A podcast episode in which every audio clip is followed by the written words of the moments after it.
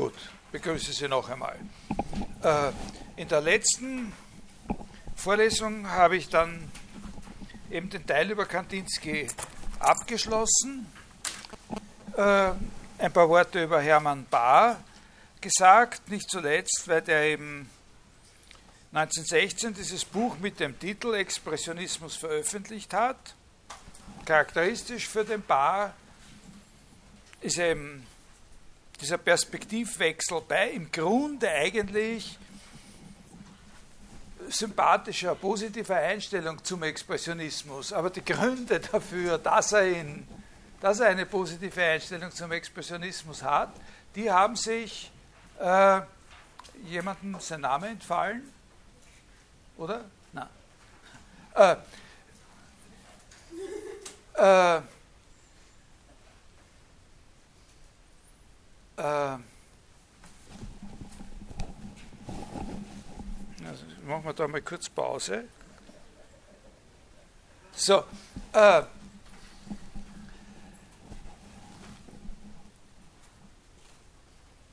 also Perspektivwechsel, ganz verschiedene Gründe eigentlich, die er hat, eine positive Einstellung zum Expressionismus zu finden. Zuerst, weil das eben eine besonders äh, äh, radikale Entwicklung oder Frucht der Entwicklung ist, die von der Spätromantik äh, zu Dekadenz und Symbolismus führt, das, was man äh, jetzt schon seit einigen Jahrzehnten immer wieder mit dem Ausdruck Nervenkunst bezeichnet. Äh, und, äh, und später, nach seiner konservativen Wende, hat er noch immer eine positive Einstellung zum Expressionismus, aber genau deswegen, weil er darin so eine Art von, äh, von Ganzheitsanspruch und geistiger, rein geistiger äh, äh, Einstellung zur Welt erkennt. Man hat das Gefühl, er sieht im Expressionismus vielleicht nicht direkt, aber sich ankündigen, sowas wie eine, eine kohärente und umfassende Einstellung zum Leben, überhaupt wie nach Bars Meinung das letzte Mal die Barockzeit gewesen ist. Da wird ihm auch nicht jeder zustimmen. Also überhaupt in keinem dieser Punkte wird ihm jeder zustimmen. Dann haben wir auch über, den, äh, über Simmel ein bisschen gesprochen und in dem Zusammenhang mit Simmel auch über, über Wilhelm Worringer wichtig bei Simmel ist, ist, eben diese Art und Weise, weil das führt auch wieder an den Anfang meiner Vorlesung überhaupt zurück, an die ersten Stunden oder Beispiele aus den ersten Stunden. Diese Gegenüberstellung zwischen den Porträts und Selbstporträts von Rembrandt auf der einen Seite, äh, wo ja dann bei den Porträts sehr wichtig die Porträts seiner, seiner Frau sind auch, äh, und äh, also das ist nicht uncharakteristisch, man selber und der Ehepartner, das sind halt Menschen und Physiognomien, mit denen man auch wirklich ein Leben gemeinsam hat. Das ist schon, spielt schon eine Rolle. Gegenüberstellung dieser Porträts gegen äh, die großen Renaissance-Porträts. Der Gedanke dahinter, das Leben ist in, jedem, ist in jedem Augenblick ein Ganzes, und zwar ein dynamisches Ganzes und eben nicht nur eine Gewordenheit also Leben einer Persönlichkeit ist nicht nur was, was in einen Zustand, den sie jetzt hat, eingeht und dort sozusagen aufgehoben ist in einer bestimmten Weise, sondern ist in seiner Dynamik immer noch äh, präsent. Das gilt für das Leben schlechthin, aber auch extra für das individuelle Leben. Wir erkennen den anderen auch in seiner physischen Gegenwart als lebendigen Menschen und wir dekodieren ihn nicht als Menschen aus bestimmten äh, Erscheinungen heraus. Also wir sagen nicht, aha, das schaut so aus, als wäre das ein Mensch oder so. Ich meine, das kommt natürlich auch vor. Äh, wenn man in der Nacht durch den Wald geht und hat das Gefühl, aha, da kommt jetzt ein riesiger Bär und so, na, dann gibt es gewisse Indizien, die doch darauf hindeuten, dass es ein Mensch ist. Äh, aber prinzipiell ist es so, dass wir den Menschen als Menschen in seiner Erscheinung unmittelbar erkennen und, äh, und, äh, und nicht dekodieren, nicht prinzipiell sozusagen nur erschließen, dass es sich bei einem anderen Menschen um einen Menschen handelt aus bestimmten äh, Indizien oder Symptomen heraus. Das ist ein sehr, sehr wichtiger Punkt. auf diese Art und Weise könnten wir, füge ich jetzt hinzu, aber das ist bei ihm natürlich auch mitgedacht, nie wirklich wissen, was ein Mensch ist. Äh, und diese Gedanken haben eben schon auch starke Affinitäten zu zentralen Überlegungen äh, bei Ludwig Klages. Äh, dort gibt es auch echt ausgesprochen diese ganz starke äh, Beziehung zwischen Wesen und, äh, und Ausdruck, Ausdrucksbewegung und Gestaltungskraft. In jeder Handlung, also nicht nur in dem Ganzen des Menschen, der, der sich gegenwärtig macht, in jeder Handlung gibt es einen Ausdruck der Lebenseinheit des Handelnden. Also das wäre so eine Idee, die man auch bei Simmel sieht und die bei Klages dann äh, eine Hauptanwendung in der, in der Graphologie findet. Handschrift und Charakter heißt das, das große Buch. Also im Schreiben, in seiner Schrift ist der Mensch sozusagen als Ganzer auch äh, äh, gegenwärtig. Das beleuchtet sozusagen die, die Stärke, die dieser Begriff Ausdruck äh, äh, bei ihm hat. Der Mensch schreibt ja nicht über sich selbst, ne, sozusagen, äh, aber er ist in, die Schrift ist eine Handlung, in der die Lebenseinheit des Handelnden zum, äh, zum Ausdruck kommt. Und dieser Gedanke, den wir auch äh, schon in der Spinoza-Interpretation von Deleuze gefunden haben, der Ausdruck wird immer vom individuellen Wesen selbst verantwortet. Also diese Gegenüberstellung, dieser Gegensatz zwischen Ausdruck und äh, Repräsentation, zwischen dem Ausdruck und dem Zeichenhaften. Äh, etwas drückt sich eben selbst aus oder es gibt davon keinen Ausdruck. Äh, aber das Wichtigste, mindestens genauso wichtig ist auch das Gewicht, das auf das Verstehen des Ausdrucks fällt. Was heißt Ausdrucksverstehen? Ausdrucksverstehen impliziert immer, ein Wesen als selbstständig anzuerkennen. Also natürlich versteht man viele Sachen auf eine andere Art und Weise. Vieles verstehen wir gerade, weil wir imstande sind, bestimmte Zeichen zu dekodieren, weil wir Zeichen lesen können, sozusagen in den verschiedensten Lebensbereichen. Äh, aber wenn es sich um Ausdrucksverstehen handelt, wenn es sich um ein Verstehen über den Ausdruck handelt, dann impliziert das effektive Verstehen und nicht äh, sozusagen das Scheitern eines Verstehens. Also wenn, wenn wirklich verstanden wird und wenn nicht ein Versuch zu verstehen scheitert, dann impliziert das immer die Anerkennung des anderen als selbstständiges Wesen. Das ist ein sehr wichtiger, äh, sehr wichtiger Punkt auch. Äh, also über diese Gedanken, über solche Gedanken, das ist jetzt sehr vage gesagt natürlich, habe ich letztes Mal schon angedeutet, kann man natürlich äh, politische Ideologien oder politische Fantasien aufbauen, die bis zu einem gewissen Grad verschoben sind oder Spannungen aufweisen gegenüber dem, was wir repräsentative Demokratie nennen. Die können dann zusammentreten mit anderen, äh, mit anderen äh, sozusagen politischen Vorstellungen, also zum Beispiel äh, mit solchen Vorstellungen von Demokratie, wie sie in einer sehr einflussreichen Weise äh, in Amerika äh, der Dichter Walt Whitman äh, verkörpert hat, der sozusagen ja auch ein, äh, ein Gegner der repräsentativen Demokratie war und der so eine Vorstellung gehabt hat von der, äh, von der Fundierung der Demokratie äh, auf der Freundschaft. Natürlich hinzuzufügen, Männerfreundschaft, klarerweise. Nicht? Aber äh, das, sind auch so, das kann so ein bisschen zusammentreten. Das ist sehr schwer in diesen, in diesen Zeiten äh, von der Mitte des 19. bis zur Mitte des 20. Jahrhunderts sozusagen wirklich äh, die, die Ströme solcher Ideen und Ideologien und die Verästelungen solcher Ideologien äh, gegeneinander zu, zu studieren. Das ist eine Sache, die ist, das ist sehr kompliziert. Aber ich glaube, also was den Ausdruck betrifft, verstehen Sie das. Da liegt ein gewisser, eine gewisse Attraktion drinnen. Und dann kommt natürlich die Frage, und das ist bei Klages seine eigene Geschichte, die ich Ihnen da jetzt noch äh, äh, ein bisschen als was Konkreteres äh, präsentieren möchte, unter welchen Umständen und auf welche Weise erkennt man denn diese Selbstständigkeit, die sozusagen äh, da gemeint ist. Und da hat er eine, eine Detailfrage sehr stark ins Zentrum äh, gerückt und so quasi zur entscheidenden gemacht, nämlich wie man eine sogenannte Eigenbewegung erkennt. Eigenbeweglichkeit.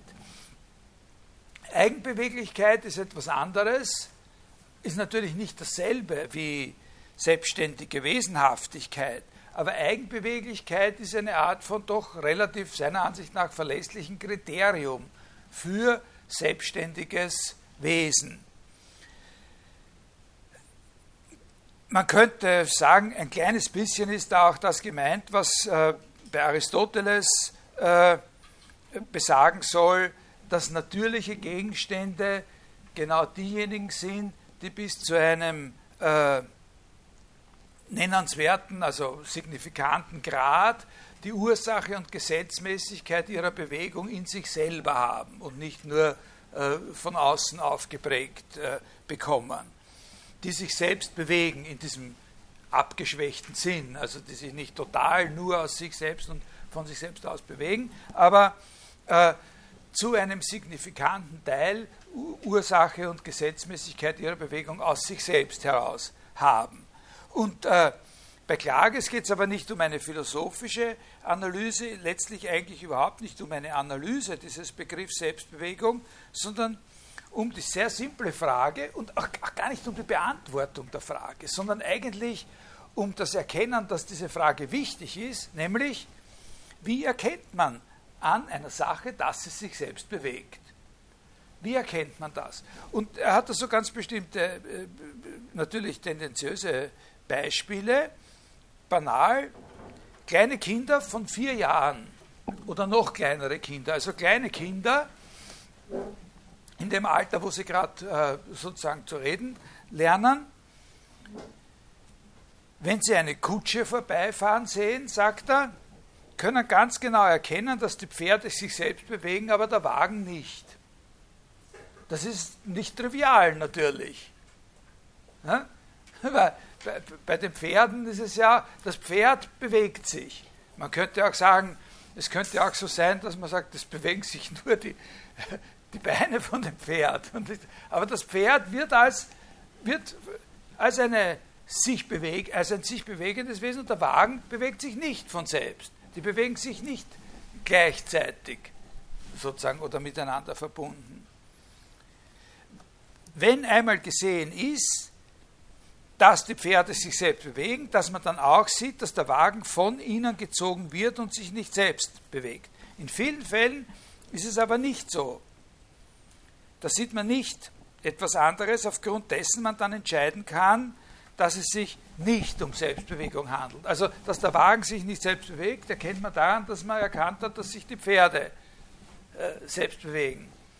Aber es gibt viele Fälle, wo sich etwas bewegt und wo man nicht auf was anderes schauen kann und von dem anderen her dann sozusagen, weil man bei dem leichter erkennt, dass es entscheiden kann, ob dieses erste sich jetzt selbst bewegt oder nicht. Da hat er ein Beispiel, äh, das auch eine völlig äh, triviale Sache ist. Also wie gesagt, es geht darum, dass man erkennt oder, oder dass er diese Sachen wichtig nimmt. Die Eisenbahn. Die Eisenbahn fährt mit einem mordsmäßigen Gedonner äh, äh, ziemlich nah an einer Gruppe von Rehen vorbei, die am Waldesrand stehen. Die sind aber völlig cool und unbeeindruckt. Ne? Die reagieren da nicht drauf. Hingegen, wenn aus derselben Entfernung, dort wo die Eisenbahngleise verlaufen, ein ganz kleines Zweigerl knackst, weg sind's. Äh, die Rehe sind sich hundertprozentig sicher, dass der Eisenbahnzug nicht auf einmal eine andere Richtung einschlägt und auf sie losfahrt und sie alle auffressen wird. Jetzt wird man natürlich sagen, äh, Gewohnheit und Erfahrung. Das ist es auch bis zu einem gewissen Grad. Das gibt, gesteht er auch zu. Aber nicht nur, meint er. Er meint, es gibt auch an der Bewegung selbst etwas. An, einer, an einem Bewegungsverlauf selbst gibt es etwas, was ihn zur Eigenbewegung macht oder nicht. Und zwar ist es so etwas, geht es da um sowas wie eine immanente Vorhersehbarkeit oder Erwartbarkeit. Und diese immanente Vorhersehbarkeit, die in der Bewegung selbst ist, die fehlt bei der spontanen Eigenbewegung. Also die, was er die, die spontane Eigenbewegung nennt, das ist eine Bewegung, der etwas fehlt, was die meisten Bewegungen haben oder was normalerweise eine Bewegung hat, nämlich eine Vorhersehbarkeit ihres weiteren Verlaufs. Die Sache mit der Erfahrung wird gar nicht in Frage gestellt, brauchen wir auch nicht diskutieren. Aber bis zu einem gewissen Grad hat er das schon recht. Also intuitiv kann man das schon äh, äh, verfolgen. Wenn jemand einen Ball wirft, dann sehen wir, äh, dann sehen wir quasi, welche Kurve der machen wird. Sie können sich nicht vorstellen, es ist wirklich jedes Mal, haut es mich um, wenn ich beim Golfspielen die Krähen beobachte. Die sitzen da 150, 180 Meter weit weg am Boden und bevor ich den Ball getroffen habe, weiß der ganz genau, ob er wegrennen soll oder nicht. Ja? Also unglaublich früh, also kaum, also sagen wir mal, kaum geht der Ball in die Luft, der hat sozusagen die ersten, den ersten Meter hat er gesehen und 100, mit hundertprozentiger Sicherheit, wenn der in einem Umkreis von 10 oder 20 Meter von dem Tier landen wird, dann ist das Tier dann weg. Und zwar sofort. Und wenn er ein bisschen weiter weg ist, dann bleibt er dort stehen und rührt sich nicht. nicht? Oder sie, um korrekt zu sprechen. Äh, ja, also das ist es, was er meint. Das ist es, was er meint. Äh, der Ball hat einen, der Ball, die Eisenbahn, äh, auch die meisten Gesten, die wir, die wir vollführen, haben diese Eigenschaft für uns oder wir haben diese Kompetenz an den meisten, die haben wir mit Tieren gemeinsam, an, äh, an Bewegungen zu erkennen, ob sie einen, könnte man jetzt sagen, regelmäßigen Verlauf in irgendeiner Weise nehmen werden oder ob es in ihnen so eine, einen Hiatus, einen, einen, einen Bruch oder sowas gibt. Und wenn wir so einen Bruch erkennen, dann sagt Klages ist das ein Indiz für so eine spontane, äh, spontane Eigenbewegung. Äh,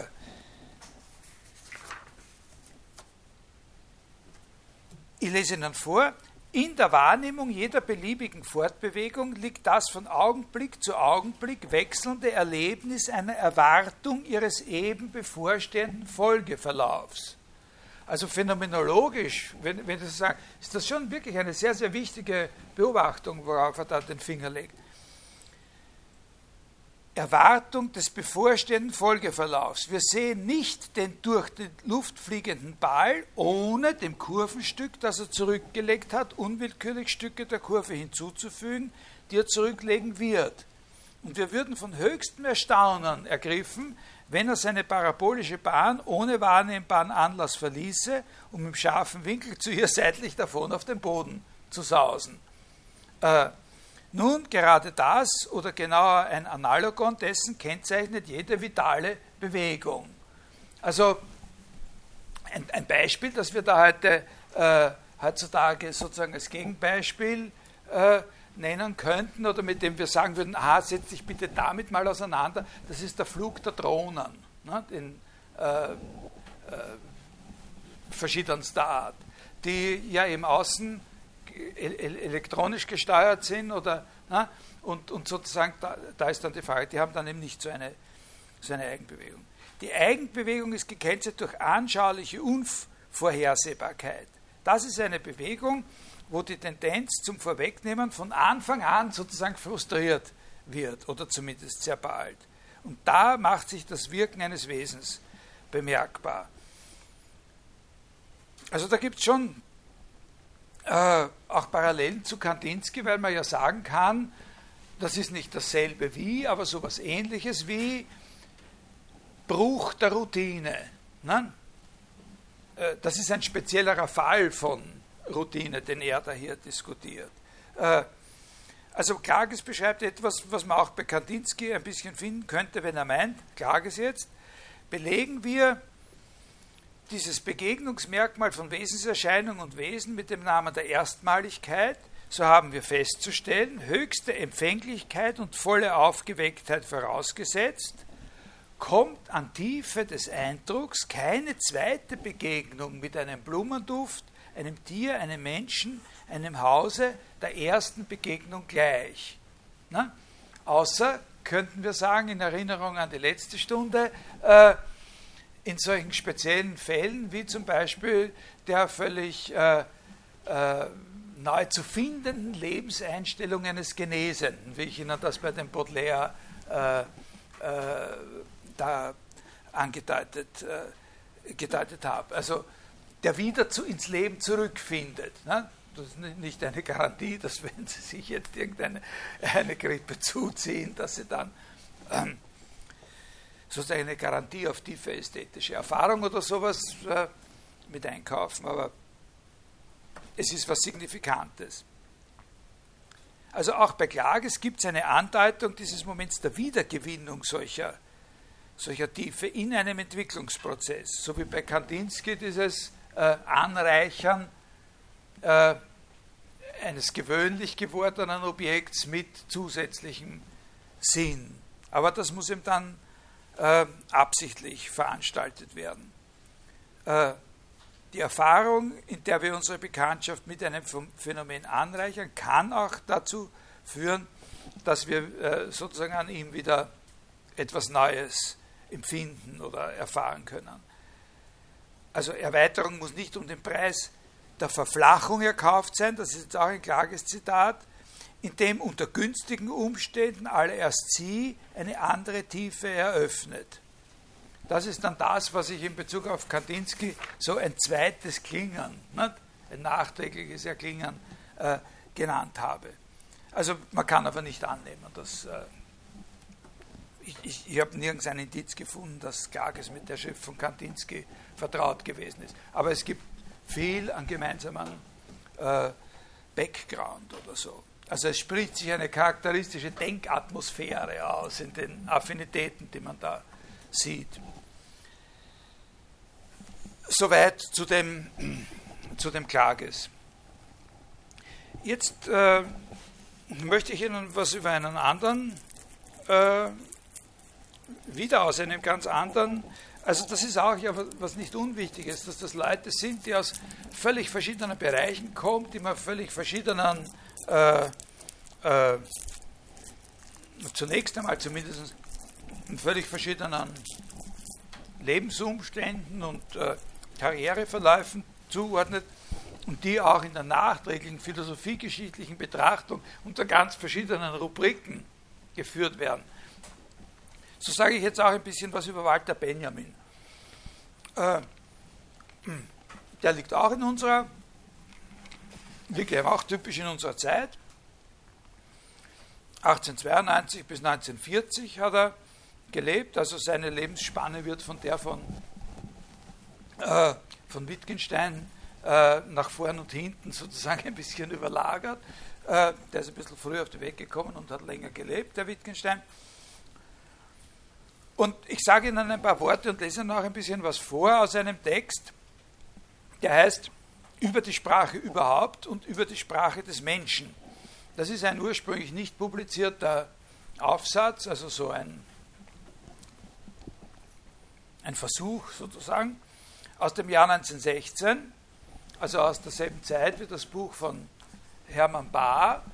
Äh, und, äh, aber zu dem Bahr gibt es da keine Affinitäten. Obwohl es zwischen Benjamin und Bar sozusagen auch Gemeinsamkeiten gibt, entfernte, also sozusagen indirekte. Also zum Beispiel lange Zeit diese große Verehrung für Goethe und so. Aber in diesem Buch, in diesem Text von Benjamin gibt es keine, nichts, was man direkt mit dem Barbuch in Zusammenhang bringen könnte. Allerdings Motive, die bei Klages eine große Rolle spielen. Und mit dem hat sich Benjamin auch beschäftigt in seiner, in seiner Jugend. Also an den Jahreszahlen können Sie erkennen, 1892 ist er geboren, dass es sich bei diesem Aufsatz um eine Jugendschrift äh, handelt. Eine frühe Schrift, ein selbstständiger, überhaupt nicht an irgendwelchen akademischen Vorgaben orientierter Versuch. Aber drei Jahre später, 1919, ist seine Dissertation erschienen über den Begriff der Kunstkritik in der deutschen Romantik, die sozusagen in einer demonstrativen Weise äh, die akademischen Anforderungen, die Anforderungen an eine akademische Arbeit äh, äh, erfüllt. Also da hat er schon an dem Thema äh, zu dem Thema schon eine Beziehung gehabt. Der, der Background äh, für diese, der weitere Background für diese frühe, frühen Texte von, von Benjamin ist eben seine, seine Affinität äh, zu der Jugendbewegung, also im Grunde so ein bisschen einer, einer äh, äh, na wie soll man sagen, äh, vielleicht sage ich gar nichts. Äh, die, äh, die, diese Leute, mit denen er da zu tun hatte, die da seine Freunde und Vorbilder waren in der Jugendbewegung dieser Zeit, die haben charakteristischerweise im Jahr 1914 und unmittelbar davor sich von dieser schrecklichen Kriegsbegeisterung erfassen lassen das war für Benjamin ein Grund, sich von denen zu trennen. Der, da hat er nicht mehr mitgemacht. Also der, das hat er auch etwas, als etwas äh, äh, Reaktionäres äh, oder nachdem er das erkannt hat, hat er dann die ganze Bewegung als etwas äh, Reaktionäres erkannt. Er hat sich später nie wieder dazu geäußert, zu dieser seiner eigenen äh, Vergangenheit in dieser äh, Jugendbewegung, dieser konservativen eigentlich Jugendbewegung. Äh, ungefähr um das Jahr 1916 herum, also in dieser Zeit dann, äh, hat er auch die Bekanntschaft von äh, Gerhard Scholem gemacht und äh, sozusagen angefangen, äh, seine die, die jüdisch-theologischen Seiten sozusagen in seiner Philosophie oder seiner Metaphysik, die, die immer schon ein bisschen da waren, sozusagen wirklich systematisch zu vertiefen und so weiter. Und da ist er dann in eine völlig andere, äh, völlig andere Richtung gegangen. Das Interesse an der Sprache, sein philosophisches Interesse an dem, was Sprache ist, ist aber schon eben wesentlich älter. Das ist nicht erst in dieser Zeit nach der Emanzipation aus der Jugendbewegung eingetreten, sondern viel älter. Äh, bei uns am Institut arbeitet sozusagen der Spezialist schlechthin für diese Fragen, der Herr äh, Steitzinger. Der hat in seiner Dissertation diese Zusammenhänge sehr ausführlich und, äh, und überzeugend analysiert und vor allem über einen Text aus dem Jahr 1912, der heißt Metaphysik der Jugend, da was geschrieben. Also das ist ein Werk eines 20-Jährigen. Äh, und da kann man eben auch schon dieses Interesse sich, äh, sich bilden sehen. Und das ist dann nach der Zeit von unserem Aufsatz über die Sprache überhaupt und so weiter auch bestimmend geblieben. Und, äh, und das wahrscheinlich bedeutendste Zeugnis dieses Interesses Benjamin an der philosophische Interesse Benjamins an der Sprache ist dann aus dem Jahr 1923 der Aufsatz über die Aufgabe des Übersetzers. Also abgesehen natürlich von, äh, von Sachen, die er in Kommentaren zu Dichtung oder als direkte Anmerkungen zu seinen eigenen Übersetzungen äh, gemacht hat. Also Übersetzungen hat er äh, Baudelaire und Proust übersetzt und, äh, und ein paar bedeutende Aufsätze über über, über Dichtung und, äh, und Literatur. Nicht? Also vor allem natürlich dieses Buch über die Wahlverwandtschaften von Goethe. Also jetzt zu diesem Text von, von 1916. Ich lese Ihnen da einfach ein bisschen, äh, ein bisschen was vor, das werden Sie sofort äh, in seiner Einschlägigkeit äh, erkennen. Ähm,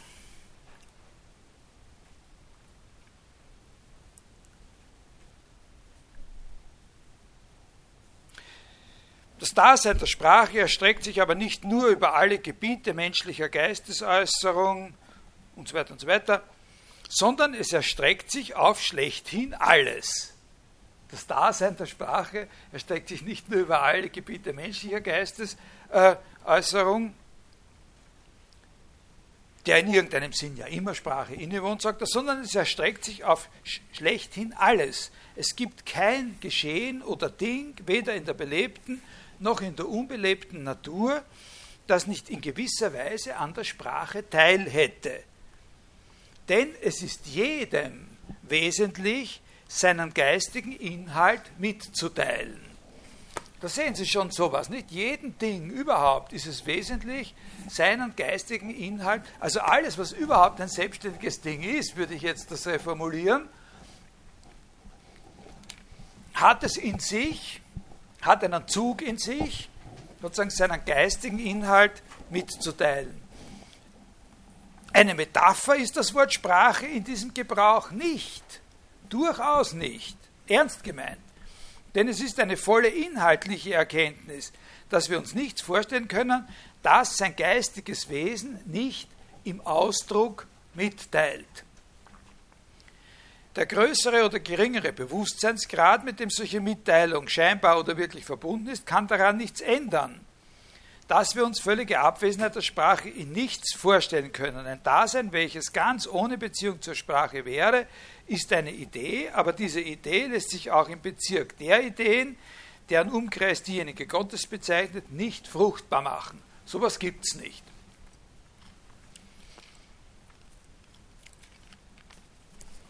Nur so viel ist richtig, dass in dieser Terminologie jeder Ausdruck, sofern er Mitteilung geistiger Inhalte ist, der Sprache beigezählt wird. Also er sagt dort zunächst mal ganz, er sagt, dass solche sagen, das ist ja typisch Benjamin, dass er das sein ganzes Leben behalten, diesen apodiktischen Stil, so ist, so ist, so ist es auch. Alles ist Sprache.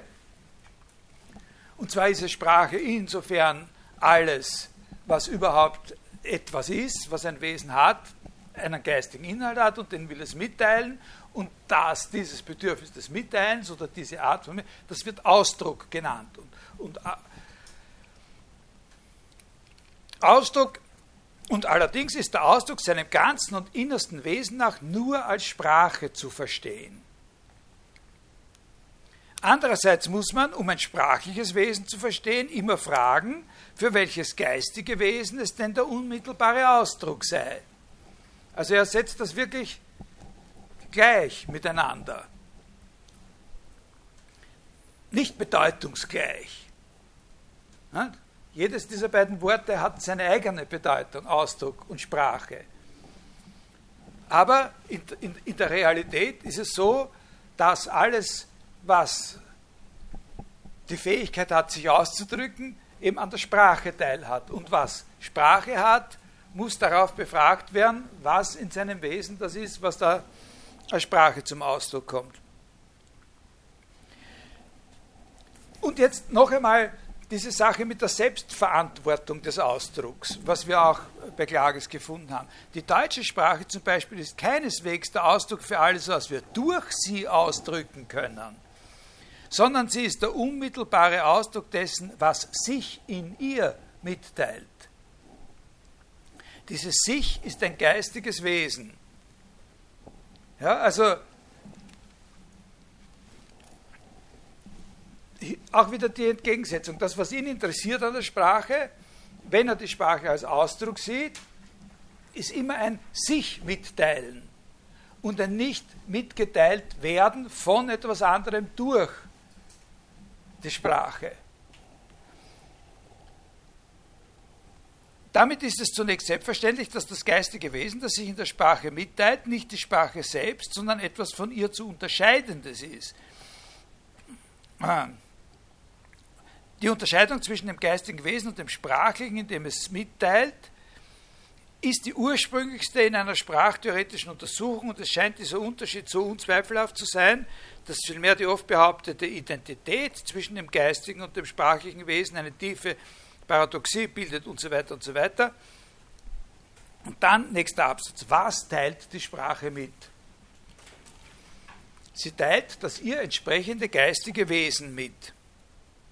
Es ist fundamental zu wissen, dass dieses geistige Wesen sich in der Sprache mitteilt und nicht durch sie. Also die Sprache ist nicht etwas, was ich benutze, um sozusagen irgendjemanden, eventuell auch mir selber, äh, sozusagen mitzuteilen, wer oder was ich bin. Ich bin sozusagen wer oder was ich bin und dann komme ich drauf, da gibt es was, da kann es den anderen auch sagen, wenn ich das benutze. Also sozusagen so wie ein zusätzliches Netz, äh, so ein Datennetz oder sowas. Nicht? Da, über das kann ich den anderen auch sagen, dass ich ein, ein Mensch bin. Oder sowas.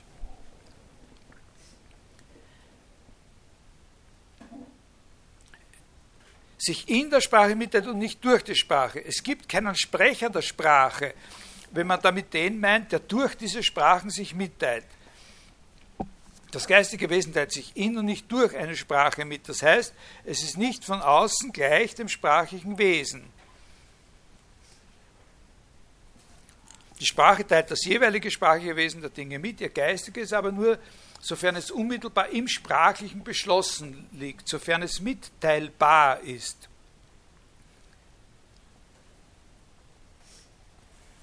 Jede Sprache teilt sich selbst mit. Die Sprache dieser Lampe zum Beispiel teilt nicht die Lampe mit, sondern die Sprachlampe, die Lampe in der Mitteilung, die Lampe im Ausdruck. Denn in der Sprache verhält es sich so, das sprachliche Wesen der Dinge ist ihre Sprache.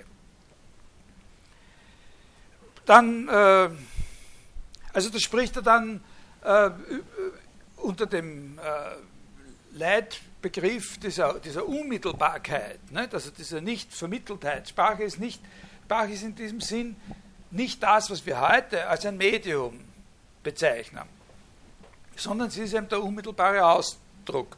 Äh, da spricht er dann, äh, na, er sagt, das Mediale, die Unmittelbarkeit aller geistigen Mitteilung ist das Grundproblem der Sprachtheorie. Und wenn man diese Unmittelbarkeit magisch nennen will, so ist das Urproblem der Sprache ihre Magie. Äh, eine der äh, gründlichsten und interessantesten Publikationen das zu diesem ganzen Komplex bei Benjamin gibt, äh, hat davon auch ihren Titel bekommen, nämlich von also dieser schon ziemlich alte, dieses ziemlich alte Buch von Winfried Menninghaus, Walter Benjamins Theorie der Sprachmagie. Also das ist das, was, sie, was man auf jeden Fall lesen muss, wenn man sich da äh, damit ein bisschen äh, genauer beschäftigt. Zugleich deutet das Wort von der Magie der Sprache auf etwas anderes, auf ihre Unendlichkeit. Sie ist durch die Unmittelbarkeit bedingt und so weiter. Und dann kommt dieser Teil, da sage ich jetzt, da kann ich nicht mehr wirklich was dazu sagen. Also da werden eh unendliche Sachen geschrieben und gemacht. Also wer, wer, wer von Ihnen ist mit diesen Sachen schon mal in Kontakt gekommen von dem Benjamin? Und wo? Bei? Bei dem Menninghaus? Der, Steitzinger, genau. Ja. Äh, also der kennt sich da wirklich aus. Äh, und, äh, und dann kommt er da in diesem Aufsatz, kommt dann das, was der zweite Teil des Titels äh, ankündigt, nämlich die Sprache des Menschen.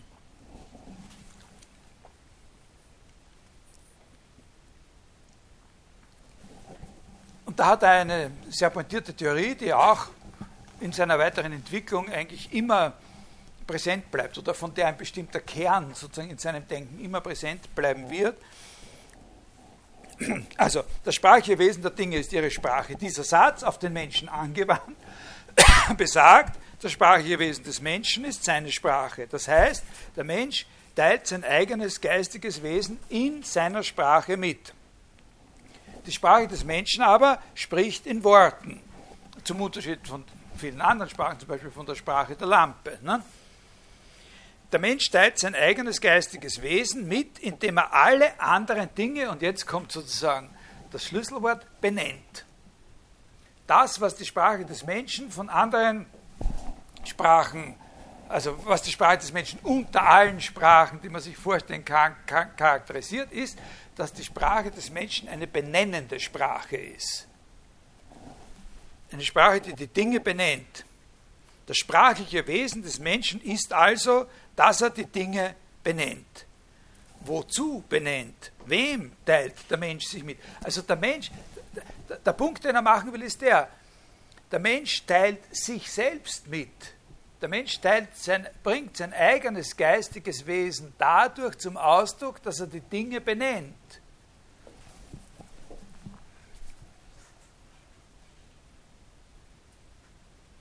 Wem teilt der Mensch sich mit? Und dann sagt er, aber ist diese Frage beim Menschen eine andere als bei anderen Sprachen? Wem teilt die Lampe sich mit? Das Gebirge, der Fuchs? Hier aber lautet die Antwort, dem Menschen. Das ist kein Anthropomorphismus. Die Wahrheit dieser Antwort erweist sich in der Erkenntnis und vielleicht auch in der Kunst. Zudem, wenn Lampe und Gebirge und Fuchs sich dem Menschen nicht mitteilen würden, wie sollte er sie dann benennen? Aber er benennt sie. Er teilt sich mit, indem er sie benennt. Wem teilt er sich mit? Bevor wir diese Frage beantworten, sagt er dann, wie teilt der Mensch sich mit? Und so weiter. Und da kommt dann, also, jetzt mache ich da Schluss, weil das wird jetzt dann sehr kompliziert, aber man kann schon ein bisschen vorhersehen. Also der Menninghaus sagt auch, dass das so kompliziert ist, dass man es nicht unbedingt, äh, also dass man nicht erwarten kann oder sich als Ziel setzen sollte, da eine bestimmte Interpretation daraus äh, zu ziehen. Man kann schon vorhersehen, wie bei der nicht spontanen Eigenbewegung, äh, dass das jetzt natürlich in, in ganz äh, anspruchsvolle theologische Zusammenhänge führen wird, weil ja Gott eigentlich der erste Namengeber oder, äh, oder der ist, der uns gesagt hat, dass wir benennen sollen. Also die Autorität Gottes, der den Menschen diese Fähigkeit gegeben hat, jetzt dann eine Rolle spielt und so weiter. Äh, die menschliche Sprache ist Reflex des göttlichen Wortes im Namen sozusagen, ist dann seine, die göttliche Schöpfung aus der Sprache vermittelt diese Doppeltheit, die ähnlich ist, die eine gewisse Ähnlichkeit hat mit der, die wir bei Deleuze gefunden haben. Also diese Stoiker-Interpretation von Deleuze, wenn Sie sich daran erinnern, äh, über Ausdruck und Sinn, äh, was ist der Sinn? Ne? Der Sinn ist das Ausgedrückte. Und das, er ist nicht die Bedeutung, äh, er ist nicht der Referent, äh, er ist nicht der, der Sprechakt oder der, der, der, Sprecher, er ist das Ausgedrückte. Und dieses Ausgedrückte äh, ist das, äh, was an den Dingen, die mit einem entsprechenden sprachlichen Ausdruck benannt werden, äh, sozusagen ihre Oberfläche ist. Ja, wenn Sie sich erinnern, das, da konvergiert sozusagen das Oberflächlichste an der Sprache, äh, dem Oberflächlichsten an den Dingen selbst. Also äh, Sprachphilosophie und Physik berühren sich da.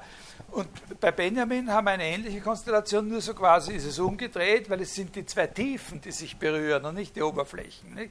Es ist die Tiefe, dass, dass das Innerste des menschlichen Wesens, was dadurch zum Ausdruck kommt, dass er Namen hat äh, für Dinge, deren tiefstes geistiges Wesen äh, wieder dadurch zum Ausdruck kommt, dass sie selbst an der Sprache teilhaben. Also es ist sozusagen das Aufeinandertreffen der beiden Tiefen und nicht das Aufeinandertreffen der Oberflächen wie bei, äh, bei Deleuze. Da könnte man jetzt ein bisschen, äh, da könnte man ein bisschen äh, drüber nachdenken, was der von Walter Benjamin dann später sehr äh, systematisch eingesetzte Begriff des Profanen hier zu sagen hat und inwiefern sozusagen die, die Benjaminsche Vorstellung von einer Konvergenz von Dingsprache und Menschensprache sozusagen eine, hier eine theologische oder fast sakrale quasi ist. Und bei, äh, bei, bei Deleuze sich um eine profane äh, handelt.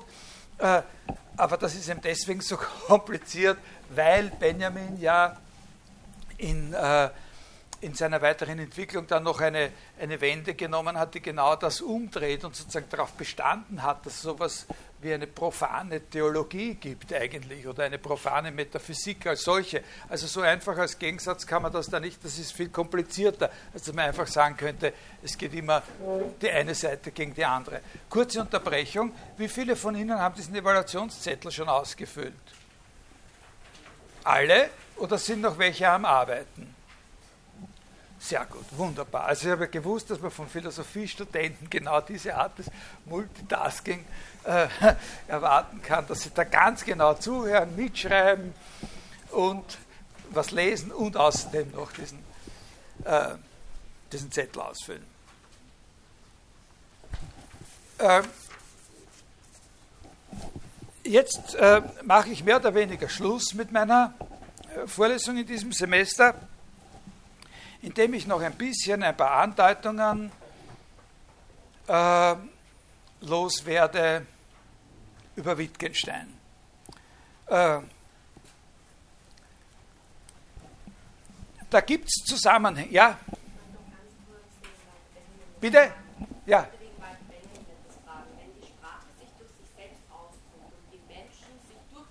Ja.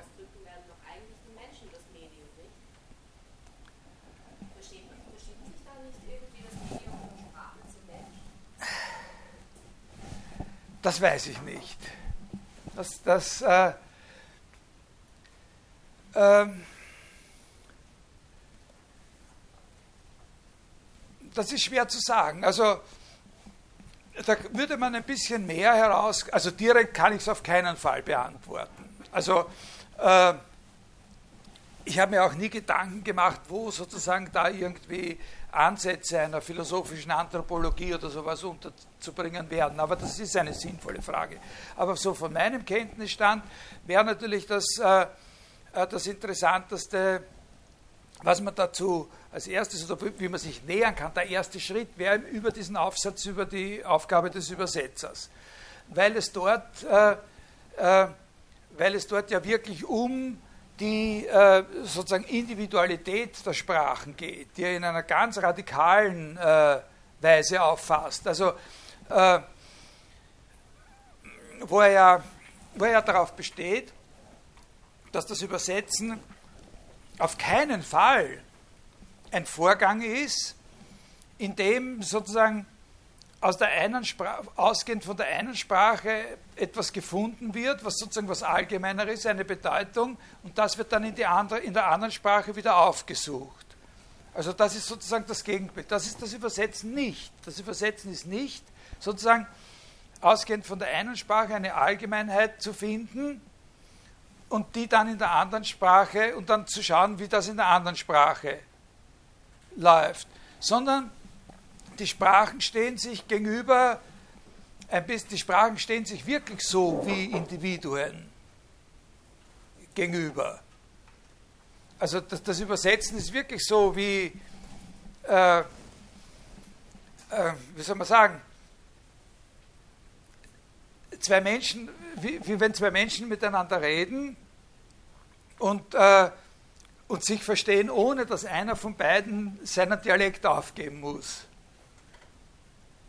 Also darum geht es ihm, darum sind, äh, wie, soll man sagen, also hat er zum Beispiel äh, so, äh,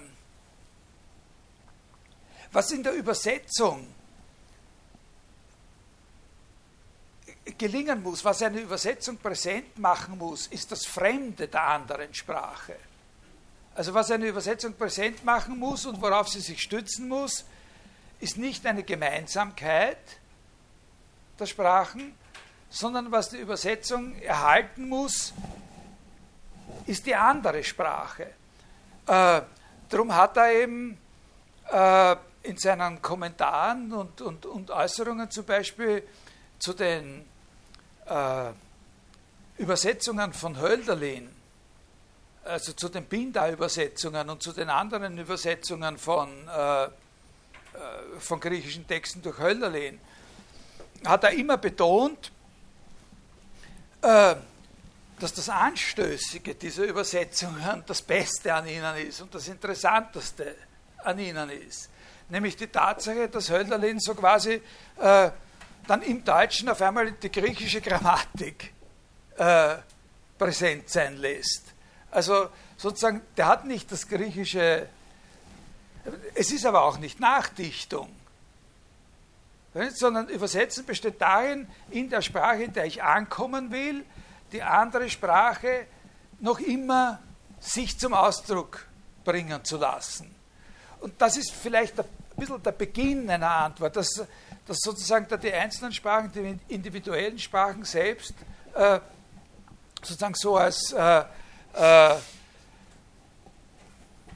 als lebendige Individuen erfasst äh, werden können. Wie das jetzt mit den Menschen ist, die, die diese Sprachen sprechen und so weiter und welche, welche besondere Bedeutung äh, zum Beispiel äh, für das Sprechen einer Sprache äh, für das sich Ausdrücken einer Sprache es hat, dass, es sowas, dass wir sowas identifizieren können wie Dichter. Ja, wie einen Dichter, was Dichtung ist oder so. Das, ist, das spielt natürlich bei ihm auch eine, äh, eine Rolle. Und in Bezug auf die Dichter ist uns das ja jetzt, wird uns die Sache schon geläufiger, oder? Ja? Da fangen wir schon an, den Braten zu riechen. Ne? Der Dichter ist schon recht äh, eng verwandt mit dem Medium. Äh, aber das ist sehr, ich, ich, ich weiß zu wenig. Ich, ich, weiß zu wenig darüber. Und das ist wirklich sehr, sehr schwierig, weil, wie Sie ja da schon gesehen haben, der Benjamin hat dann zwar später ein bisschen einen anderen Stil geschrieben, äh, aber dieses sozusagen apodiktische und absichtliche Verzichten darauf, irgendwas zu begründen, das macht ja die Sachen nicht, äh, nicht unbedingt gleich. Das ist ein bisschen eine Antwort, Ansatz einer Antwort. Ja?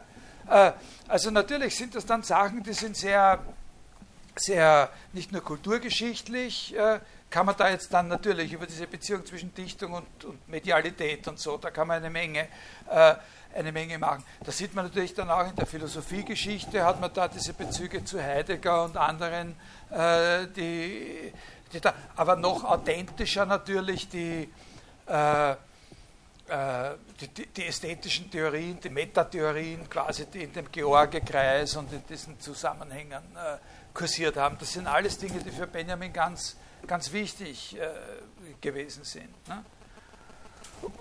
Okay.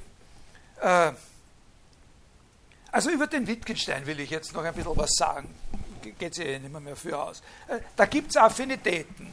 Also sozusagen eine der eine der gründlichsten Arbeiten, die über, den, über, über Affinitäten zwischen äh, Benjamin und Wittgenstein äh, existieren, ist das Buch von Paolo Gabrieli, Sinn und Bild bei Wittgenstein und Benjamin, das 2004 erschienen ist. Das ist ursprünglich eine Dissertation, die hier in Wien äh, geschrieben worden ist, haben wir, glaube ich, auch in der, äh, in der Bibliothek. Und da finden Sie insbesondere was zu einem Thema, zu dem ich jetzt gar nichts mehr sagen werde. Da hätte müsste man extra was darüber reden, das ist diese Konver Konvergenz der beiden Philosoph der Frühphilosophie Wittgensteins und der Benjaminschen Frühphilosophie in dieser These, dass das Wesentliche das, was die Namen sind. Also dieser Zusammenhang von, äh, von Sprache, Namengebung und Magie.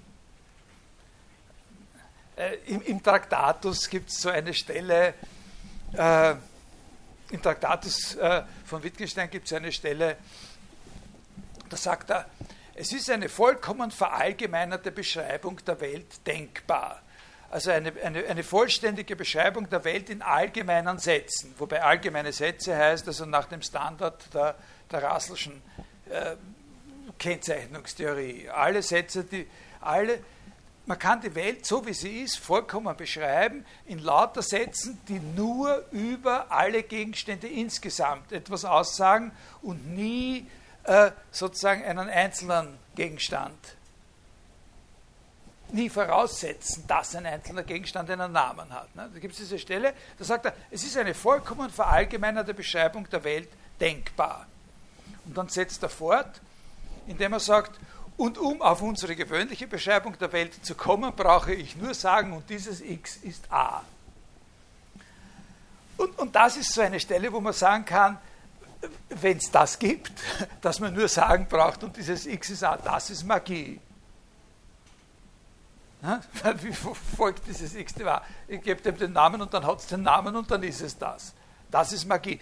Und das ist so ein bisschen, da gibt es so eine Affinität von, diesem, äh von dieser Seite her zu dieser Idee, dass die Sprache des Menschen äh, die Besonderheit hat, dass sie eine benennende Sprache ist. Aber das ist alles Spekulation und äh, das meiste, was über diese Dinge geschrieben wird, ist selber ein bisschen mystisch angehaucht.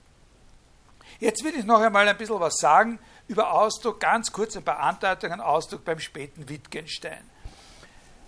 Sprache als Ausdruck beim späten Wittgenstein hat den viel, viel stärkeren Sinn im Vergleich zu dem, was wir aus dem Traktatus kennen, dass sie gleichsam sich selbst, aus sich selbst und ganz Ausdruck ist und nicht mehr bloß Ausdruck des Gedankens.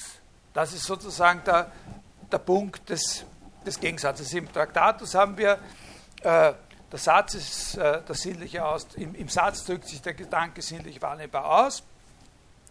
Der, die Sprache ist der Ausdruck äh, der Gedanken und in der späteren Spätphilosophie haben wir eine Position, wo die Sprache noch immer ganz und gar Ausdruck ist, aber nicht mehr oder nicht mehr in einem trivialen Sinn Ausdruck des Gedankens.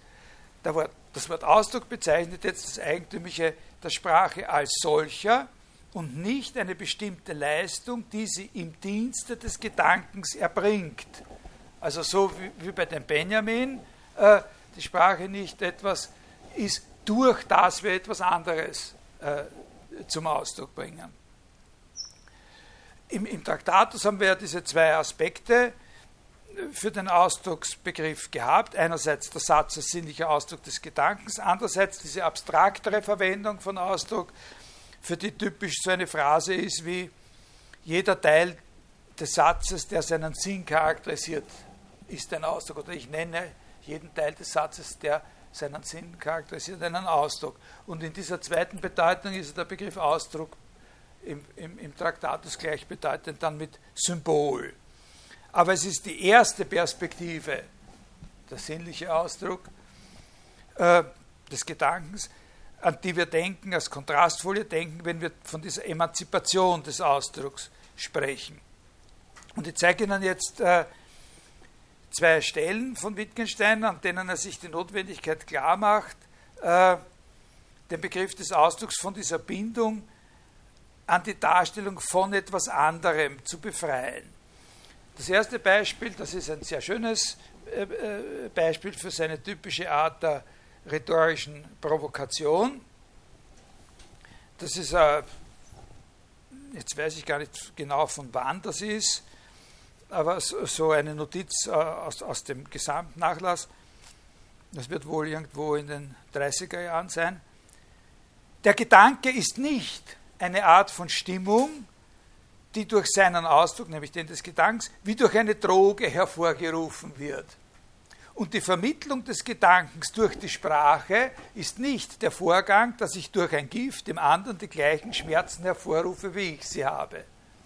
Also die, also die, die Mitteilung, äh, die Mitteilung des Gedankens durch die Sprache ist nicht ein solcher Vorgang, dass ich da die Sprache als wie eine Arznei, als ein Pharmakon sozusagen benutze, um in dem anderen äh, äh, den Schmerz oder eben, Schmerz ist ja die Übertreibung, nicht sozusagen die Einstellung oder das Bild hervorzurufen, das ich selber habe. in dieser selben Bemerkung heißt dann auch, man hat nicht den Gedanken und daneben die Sprache. Es ist also nicht so, dass man für den anderen die Zeichen, für sich selbst aber den stummen eigentlichen Gedanken hat. Gleichsam einer gasförmigen oder ätherischen Gedanken im Gegensatz zu sichtbaren, hörbaren Symbolen. Man könnte also sagen, das sind jetzt schon sehr, sehr wichtige, typische Wittgenstein-Positionen, man könnte also sagen, am Gedanken ist nichts wesentlich privat. Es kann jeder in ihn Einsicht nehmen. Also wenn etwas ein Gedanke ist, dann ist daran gar nichts Privates. Jeder kann in ihn Einsicht nehmen. Also das, dieses, es ist nichts an ihm privat, jeder kann in ihn Einsicht nehmen, das könnte man vergleichen, das wäre so eine, eine Challenge, einmal da äh, darüber nachzudenken, mit dem Begriff der Offenbarung in dem Aufsatz von Benjamin, in dem, in dem Spracheaufsatz von Benjamin spielt der Begriff der Offenbarung äh, eine gewisse Rolle. Äh,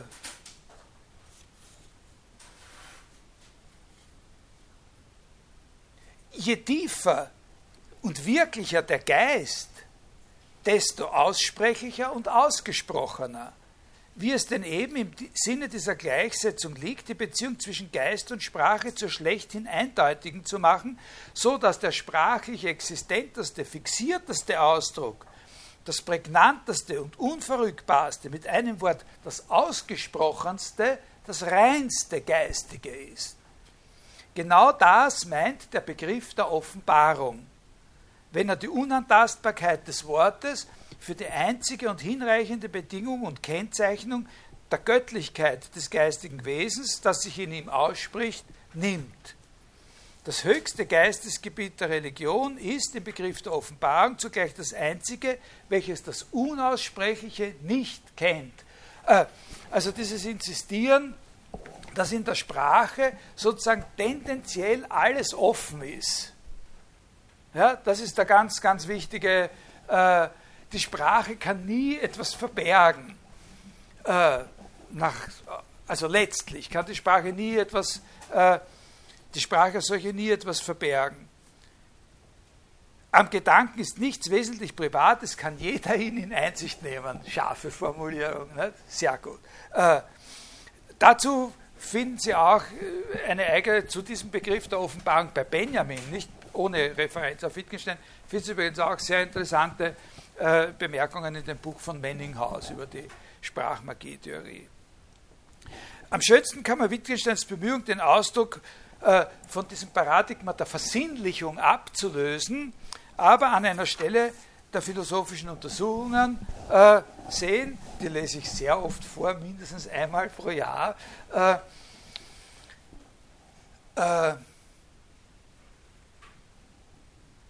Nummer 335. Was geschieht, wenn wir uns bemühen, den richtigen Ausdruck für unsere Gedanken zu finden? Er unterbricht sich selber und sagt, wie immer, ne? der unterbricht sich ja dauernd. Ne?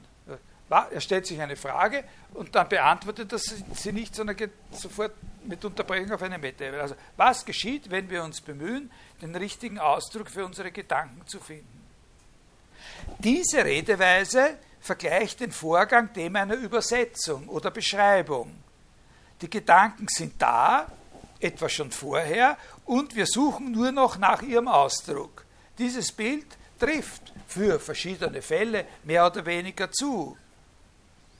Aber was kann da nicht alles geschehen? Für verschiedene einzelne Fälle trifft es zu, aber es kann keinen Allgemeinheitsanspruch erheben, dieses Bild. Denn was kann da nicht alles an Verschiedenem gemeint sein? Jetzt bringt ein paar so ganz verschiedene Sachen, ganz verschiedene Sachen, wo immer nur das Wort ist, äh, ist anwendbar, aber es heißt jedes Mal was ganz was anderes in Wirklichkeit. Ich gebe mich einer Stimmung hin und der Ausdruck kommt.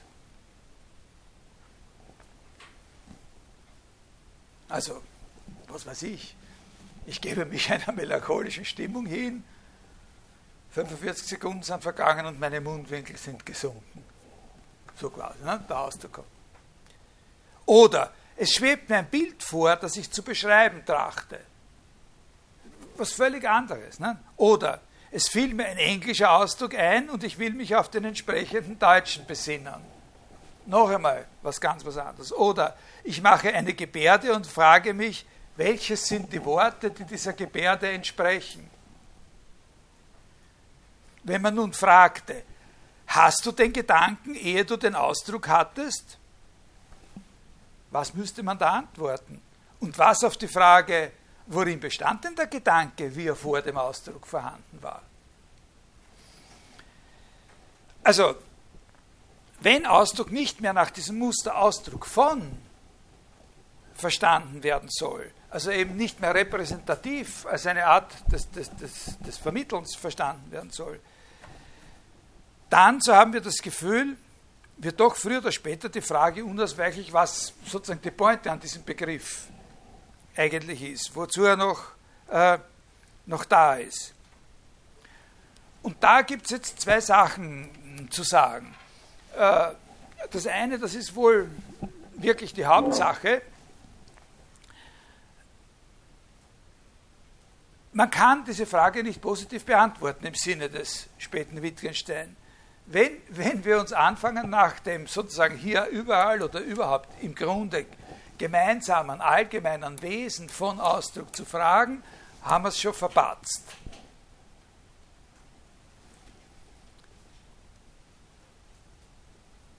Jede Antwort auf die allgemeine Frage nach dem Wesen des Ausdrucks wäre eine bodenlose Verallgemeinerung, eine neue Variante des Fehlers, auf den solche Stellen aufmerksam machen, wie die vorhin. Nur lokale Gegenüberstellungen sind sinnvoll. Also vergleich das eine Sprachspiel, der englische Ausdruck fällt mir ein, ich suche nach dem Deutschen mit dem Sprachspiel und schaue, ob es da überhaupt Berührungspunkte gibt. Ne? Zum Beispiel mit dem Sprachspiel, ich gebe mich einer Stimmung hin und so weiter. Ne? Ich gebe mich der Stimmung hin, da schaue ich noch ganz normal aus und eine Viertelstunde später schaue ich so aus, dass jeder sagen würde, aha, der hat gerade wieder das Lied vom Schwarzen Freitag gehört oder so. Ne? Äh,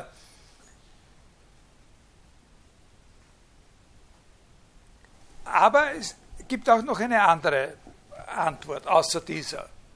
Also die, die, generelle, die Standardantwort beim späten Wittgenstein, es wird immer nur eine bestimmte Sache mit einer bestimmten anderen verglichen und man kann vielleicht feststellen, dass alle Sachen, die wir hier aufgezählt haben, letztlich irgendwie miteinander zusammenhängen, aber ohne, dass es etwas gäbe, was sie alle miteinander gemeinsam haben müssten. Dieser Familienähnlichkeitsbegriff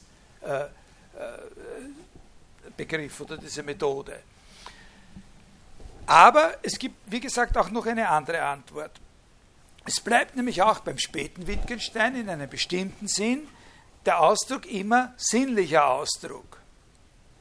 Nämlich als Erfüllung oder in Konformität mit dieser ganz allgemeinen Devise, die Nummer 580 der philosophischen Untersuchungen, äh, eine der meist zitierten Stellen von Wittgenstein überhaupt, äh, so deutlich sagt, ein innerer Vorgang bedarf äußerer Kriterien. Es gibt keinen inneren Vorgang, den wir als inneren Vorgang identifizieren können, ohne dass wir äußere Kriterien dafür hätten.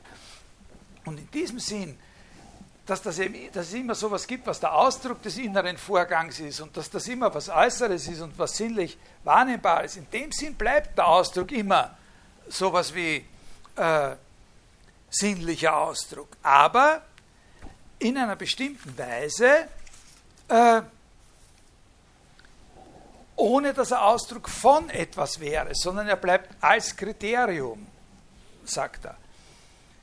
Also dazu, ich habe jetzt da ein paar so, so Stellen, also da gibt es diese, diese eine Stelle, die ganz radikal ist, aus den Last Writings on the Philosophy of Psychology, das Innere ist eine Täuschung der ganze Ideenkomplex, auf den mit diesem Wort angespielt wird, ist wie ein gemalter Vorhang vor die Szene der eigentlichen Wortverwendung gezogen. Das ist ein, ein, ein, ein wohlüberlegter Text, ein pfiffiger Text. Nicht? Das Innere ist in Wirklichkeit der Vorgang, der von außen über die eigentliche Wortverwendung gezogen wird. Ja?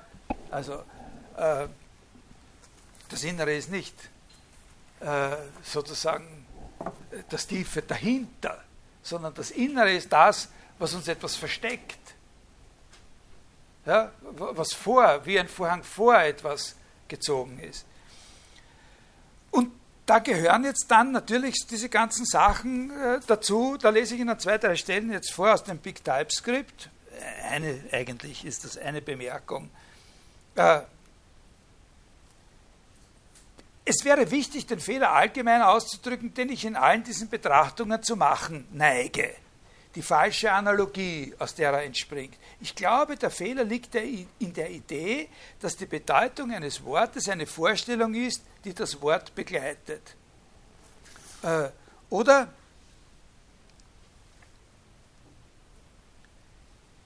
die Quelle des Fehlers scheint die Idee von dem Gedanken zu sein, der den Satz begleitet oder seinem Ausdruck vorangeht. Dem Wortausdruck kann natürlich ein anderer Ausdruck vorangehen, aber für uns kommt der Artunterschied dieser beiden Ausdrücke oder Gedanken nicht in Betracht.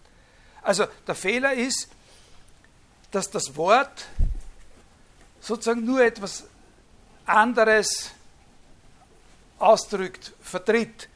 Und wenn man das sagt, dann hat man nicht nur eine falsche Vorstellung von dem, was die Beziehung zwischen Wort und Gedanke ist, sondern man verwendet auch den Ausdruck Ausdruck auf eine nicht verantwortliche Weise. Das ist jetzt die Pointe, die ich hier machen möchte. Äh, also, er möchte den Ausdruck als sinnlichen Ausdruck erhalten, aber ohne dass er Ausdruck von etwas wäre. Und jetzt ist eine sehr, sehr äh, sehr, sehr wichtige, äh, sehr wichtige Sache eben.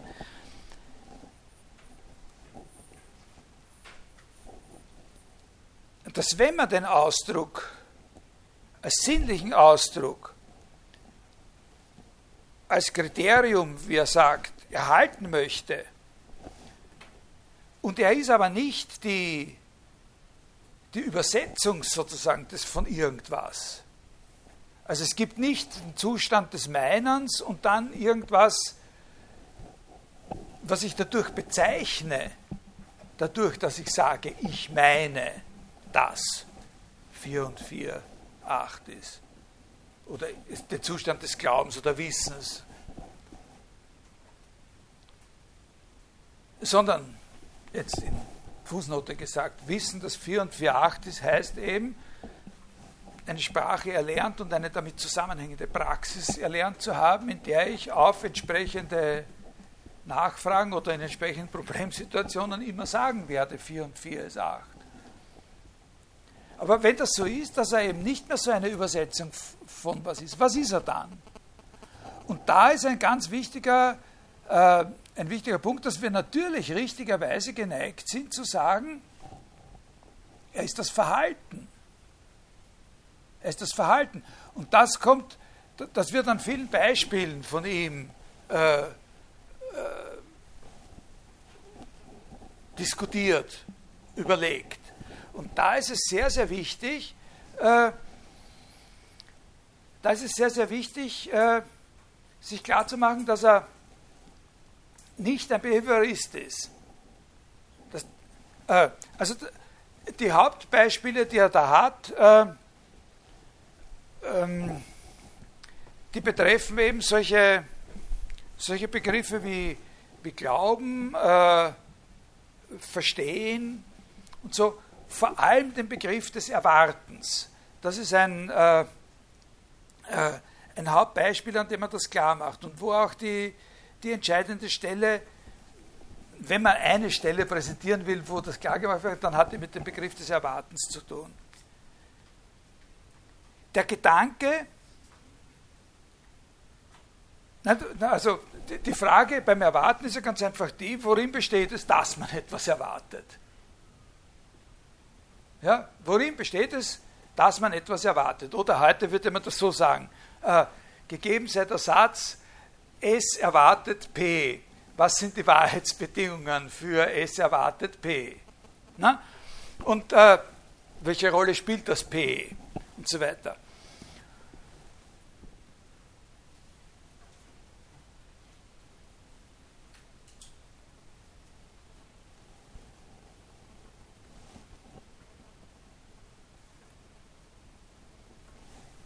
Der Gedanke, dass uns erst das Finden sagt, was wir erwartet haben, heißt, den Vorgang so zu beurteilen, wie etwa die Symptome der Erwartung bei einem anderen.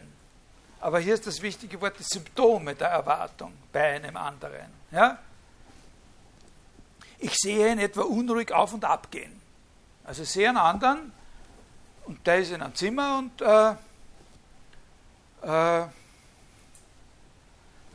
und rennt da dauernd von einer Seite zur anderen und, und, und schaut hin und wieder auf die Uhr oder, oder, oder sowas. Nicht?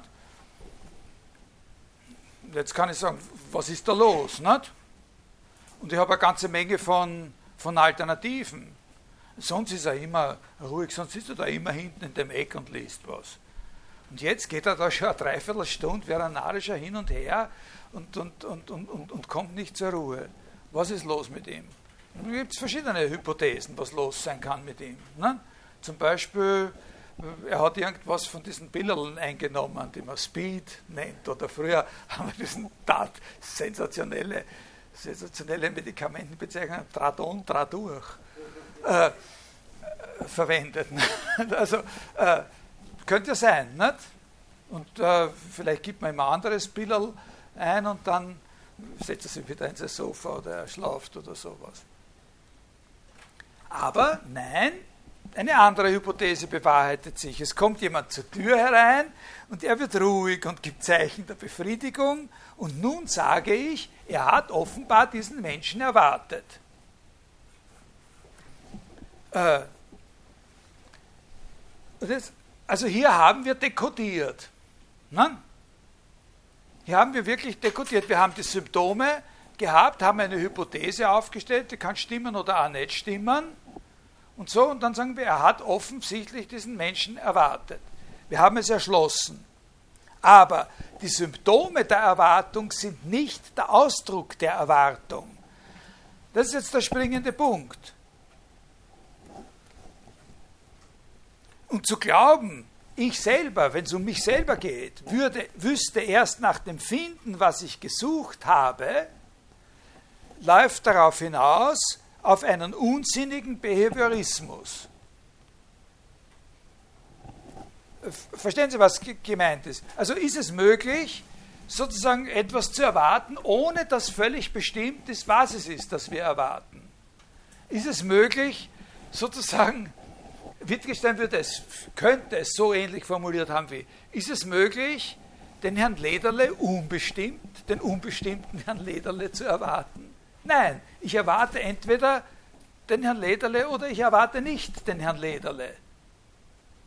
Also es gehört zu der Erwartung dazu, ich, ich kann nur dann sagen, ich erwarte das und das, wenn dieses das und das bestimmt ist. Und zwar schon in dem Zustand der Erwartung selbst. Das ist die Botschaft, die er, die er hier geben will. Und daher ist es unmöglich zu sagen, ich habe nicht gewusst, dass ich das erwarte.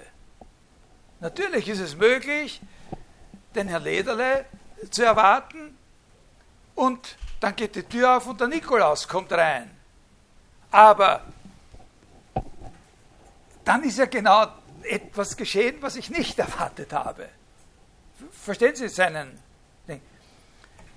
Also das Verhalten ist es nicht. Er würde sagen, das wäre ein, ein, ein, sinnloser Behaviorismus, wenn wir, wenn wir sagen, äh, das Verhalten ist das, was der Ausdruck ist. Dieses Auf- und Abgehen dessen, den wir da beobachtet haben und wo wir nachher sehen, aha, so ist es.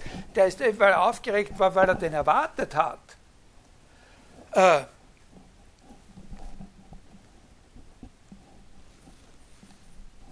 das ist eben nicht der Ausdruck der Erwartung, sondern das ist ein Symptom und das darf man nicht verwechseln. Wittgensteins Antwort auf die Frage, was ist der, der Ausdruck?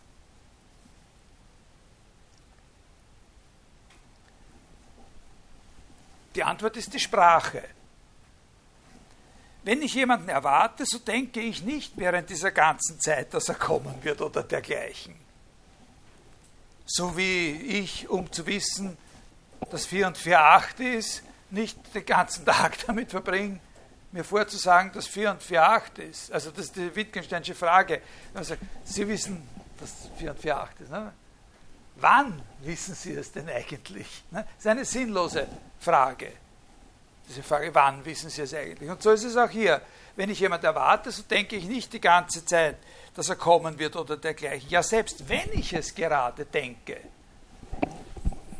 was ja realistisch ist, immer wieder, wenn ich jemanden erwarte, dann ist es in dieser Zeit, wo ich ihn erwarte, oft so, dass man, wird er jetzt kommen, wird er nicht kommen, oder kommt er bald, oder kommt er wirklich genau dann, wann er gesagt hat, oder so. Ne? Selbst wenn ich es gerade denke, so ist dieser Vorgang kein Amorpher, wie etwa der des Schmerzes, also wie sagt den Herrn Lederle, unbestimmt erwarten oder so. Äh, sondern besteht nur darin, dass ich jetzt eben sage oder mir selbst sage, er wird schon kommen. Man kann nicht amorph sehen, dass etwas der Fall ist, glauben, dass etwas der Fall ist, wünschen, befürchten, denken und so weiter.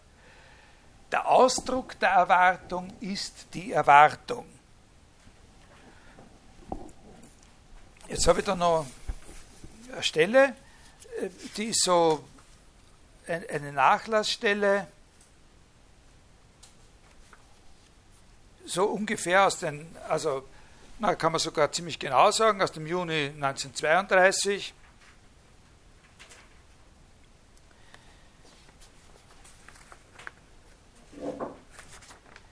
Ich kann wohl sagen, in meinem Zimmer auf und ab gehen, zur Tür schauen, bei einem Geräusch aufhorchen, heißt den sowieso erwarten. Das wäre eine Definition des Ausdrucks, den N erwarten. Freilich ist es keine Definition des Wortes erwarten und so weiter und so weiter. Und dann wird das äh, in derselben Weise eingeschränkt, wie wir vorher gesehen haben mit den Symptomen. Was alle diese Fälle wirklich charakterisiert, ist das, was erwartet wird, aus der Erwartung mittels Definition abgelesen werden kann. Nicht eine spätere Erfahrung entscheidet darüber, was wir erwarten. Also die Erwartung muss als solche in mir, als mein Zustand, eine Bestimmtheit haben. Und dann sagt er, und ich kann sagen, in der Sprache berühren sich Erwartung und Erfüllung. In der Sprache berühren sie sich. Die Handlung des Erwartenden ist hier also eine, die ich nach gegebenen Regeln in den Satz er erwartet, dass P geschieht, übertragen kann. Und also ist das einfachste, typische Beispiel für diesen Gebrauch des Wortes erwarten, dass die Erwartung des Eintreffens, die Erwartung des Eintreffens von P darin besteht, dass der Erwartende sagt, ich erwarte, dass P geschieht. Dass er es sagt. Das ist es. Nicht? Äh, Daher klärt es in so vielen Fällen die grammatische Situation zu sagen, setzen wir statt der Erwartung den Ausdruck der Erwartung, den Ausdruck des Gedankens statt des Gedankens. Ja?